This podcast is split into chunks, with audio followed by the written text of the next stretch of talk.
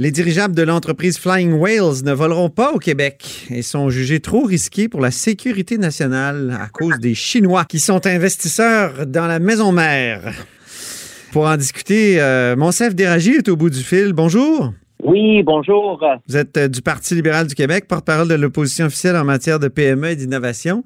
Euh, ça aurait quand même peut-être pu être une belle innovation, ça, des dirigeables pour le Québec. Qu'est-ce que vous en pensez? Bon, écoutez, euh, euh, euh, oui, si on veut dire, on, on prend l'angle de l'innovation, ça répond à un besoin. L'idée, elle était bonne, encore une fois, mais comme comme je, je, le dis depuis le début, est-ce que c'est le gouvernement du Québec qui doit s'aventurer dans cette aventure? C'est là la question. mais l'idée, l'idée elle-même, elle est bonne, ça répond à un besoin, mais malheureusement, on peut pas faire euh, euh, on ne peut pas utiliser l'argent des contribuables sans un minimum de vérification. Parce qu'on a tellement ri de cette histoire-là, parce qu'il y a tellement de possibilités de blagues à faire avec euh, les éléphants blancs, les, les, les, baleines volantes, un projet qui décolle pas. Je veux dire, ça, ça finit plus. Il y a presque trop de blagues à faire avec ça pour qu'on prenne au sérieux. Mais il y, avait des problèmes techniques aussi. Hein? Ah, vous avez raison de le dire. Il y a une seule personne qui a été convaincue de cette affaire, c'est le ministre de l'Économie. Ben oui. Euh, il, y a, uniquement lui qui, a blâmé dans cette affaire. Parce que, sérieusement, je ne sais pas est-ce que je dois l'interpeller en tant qu'homme d'affaires ou en tant que ministre. Parce qu'en affaires, la première chose qu'on doit faire, je vais utiliser le mot français parce qu'on a tendance à utiliser le mot en anglais. Oui. Euh, c'est mieux. Je tiens vraiment à l'utiliser en français. C'est les vérifications nécessaires. Ouais. Euh, entre parenthèses la due diligence, mais je vais me limiter à la, aux vérifications nécessaires. Donc, un homme d'affaires, avant de s'aventurer dans n'importe quelle affaire, il fait les vérifications nécessaires. Un ministre doit doublement être beaucoup plus prudent parce qu'il s'agit de l'argent des contribuables. Donc, au début, on l'a très bien dit, il y avait un risque réputationnel, il y avait un risque économique et il y avait un risque aussi politique. Donc, il y avait beaucoup de drapeaux rouges levés avant que le gouvernement et le ministre de l'économie, M. Pierre Fitzgibbon, signent cette entente avec cette compagnie. On a, on a vu la suite. En fait, ce que nous sommes en train de dire aujourd'hui, ça a été mentionné au tout début où nous étions informés de cette affaire d'alliance avec cette compagnie. Donc, Ottawa a arrêté parce qu'il y avait un risque euh, d'espionnage. Euh, les États-Unis aussi, ils ont euh, mis aussi quelques réserves. Et il y a une, il y a, en Amérique du Nord, il y a un seul ministre qui a dit, ah oui, venez, j'ai un chèque, je vous signe un chèque de 30 millions de dollars. Est-ce qu'on l'a perdu, l'argent? Pour toujours, selon vous? Ben, je, pense qu'on l'a perdu. Ce que je suis en train de vérifier depuis hier, c'est que probablement ça va être investi dans la compagnie mère, mais je, ne suis pas au courant de, du montage financier, comment ça a été fait. Mais c'est sûr qu'il y avait une partie du montage financier qui est en allé à Flying Wells Québec, ça veut dire l'installation de l'entreprise au Québec. Donc ça, ça, j'imagine qu'on l'a perdu parce qu'il ne sera plus là, euh, d'après ce que je, je vois. Ça, c'est 7 millions. Ça, je pense que c'est 7 millions de dollars, oui. C'est de l'argent quand même, hein? Euh, je, l'ai mentionné au début, je ne sais pas comment m'adresser au, au, ministre Fitzgibbon. Est-ce que je dois m'adresser à lui en tant que patron ou en tant que ministre? Euh, probablement le risque qu'on a fait, fait partie du règle du, jeu. Et depuis le début, nous avons une, philosophie du couple euh, euh, Fitzgibbon-Legault de, de, prendre le, risque avec l'argent des contribuables en utilisant euh, Investissement Québec comme appât pour certains secteurs. Euh, c'est questionnable, mais dans un contexte où c'est très complexe, le minimum, le minimum à faire, c'est faire les vérifications nécessaires. Euh, au début, il était très confiant, euh, le ministre. Il était très, très confiant par rapport à ça. On dirait que même, il est devenu un agent de développement pour cette compagnie. Il était convaincu que ça va être la révolution et que mais, mais vous, à mettre l'argent. Mais vous-même, Monsef, vous venez de me dire que c'était pas une mauvaise idée. Mais est-ce que c'est le gouvernement qui doit investir ou c'est le secteur privé? Ah oui. En mhm. fait, jusqu'à maintenant, je ne dis pas que c'est une mauvaise idée c'est en quoi c'est une bonne idée de répondre à un besoin, de transporter des marchandises dans des endroits isolés, que c'est pas facile d'y aller, d'y accéder. Mais est-ce que c'est avec l'argent des contribuables qu'on doit miser sur quelque chose qui n'est pas, un, le risque économique, le risque politique parce qu'il y a un risque d'espionnage et il y a le risque réputationnel aussi. Mhm. Donc, il y a trois éléments, trois éléments que probablement le ministre de l'économie n'a pas bien euh, euh, euh, regardé toute la question. Et en plus de ça, il a engagé l'argent des contribuables, c'est pas son argent là. Donc, un, il n'a pas fait toutes les vérifications nécessaires. Et deux, je me questionne, est-ce que c'est le rôle du gouvernement d'investir dans ce genre d'innovation?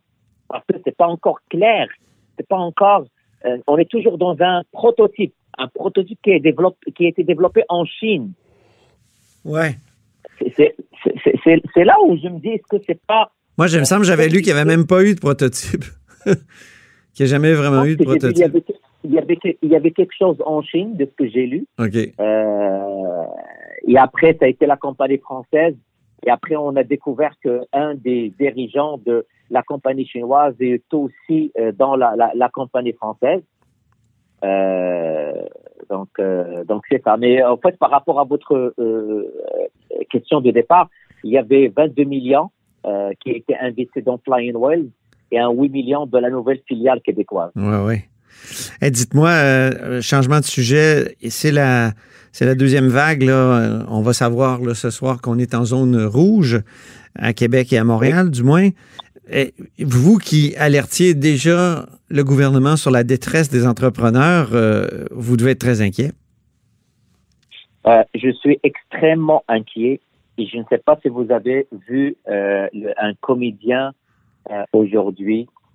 Et sérieux, là, moi, j'ai entendu beaucoup, beaucoup d'histoires. Là, je l'ai partagé tout à l'heure. Lequel, C'est- comédien? Euh, Rémi Pierre Paquin.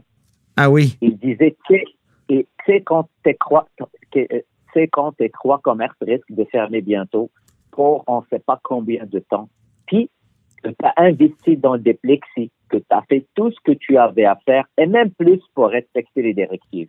Mhm. Moi, je n'ai pas arrêté depuis la première vague de dire ça ne prend un plan.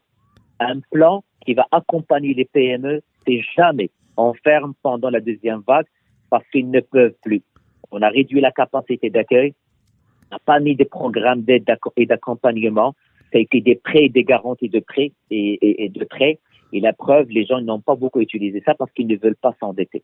Ouais. Sérieux, je suis aujourd'hui déçu parce que on a présenté des codes de couleur pour la santé publique. On les a exposés sur l'éducation. Mais c'est quoi l'impact sur l'économie? Et l'impact, il est énorme. Il est énorme. Mais qu'est-ce qu'on fait? Parce que là, il y a une deuxième vague. Il faudrait. Est-ce que vous. Ben, moi, j'espère que, le- en fait, moi, je n'ai pas arrêté de demander un plan. J'ai même proposé au ministre Hmm. d'accompagner les, les- les- les secteurs névralgiques, les PME, de- du secteur de la restauration, de l'hôtellerie, euh, qu'on les accompagne pour faire un virage pour euh, le, le, le, le, le- le prêt à emporter, euh, qu'on accompagne les bars, mais il fallait pas laisser la loi du marché s'en occuper. En fait, ma crainte, c'est qu'on va encourager le- les gens à se mettre à l'abri euh, des créanciers ou, euh, ou déclarer faillite. C'est pas ça que je veux. Mhm. Euh, Il y, a, il y a des gens qui ont donné leur vie pour euh, pour euh, pour euh, créer leur entreprise. Euh, ma crainte, c'est de ne pas voir ce plan, euh, sachant que le ministre de l'économie avait tout l'été pour préparer la deuxième vague. Donc j'espère, j'espère que si aujourd'hui Quelle sorte de plan ça devrait être, Monsieur euh, Deradji? Quelle sorte de plan? Est-ce qu'un plan à la, à la Justin Trudeau où on donne beaucoup d'argent? euh, et et c'est ma première question. Ma deuxième, c'est est-ce qu'Ottawa a mieux géré ça, a mieux aidé que Québec? Bon, euh, ce, ce qu'on voit de la part de Ottawa, en fait, la plupart des mesures viennent d'Ottawa. Ça, ça vous l'avez, vous l'avez, vu- vous l'avez vu. Ben oui. Ce qu'on a vu, c'est la, la, la, P- à part la PCU, c'est 75% du salaire. Ça a aidé quelques entrepreneurs.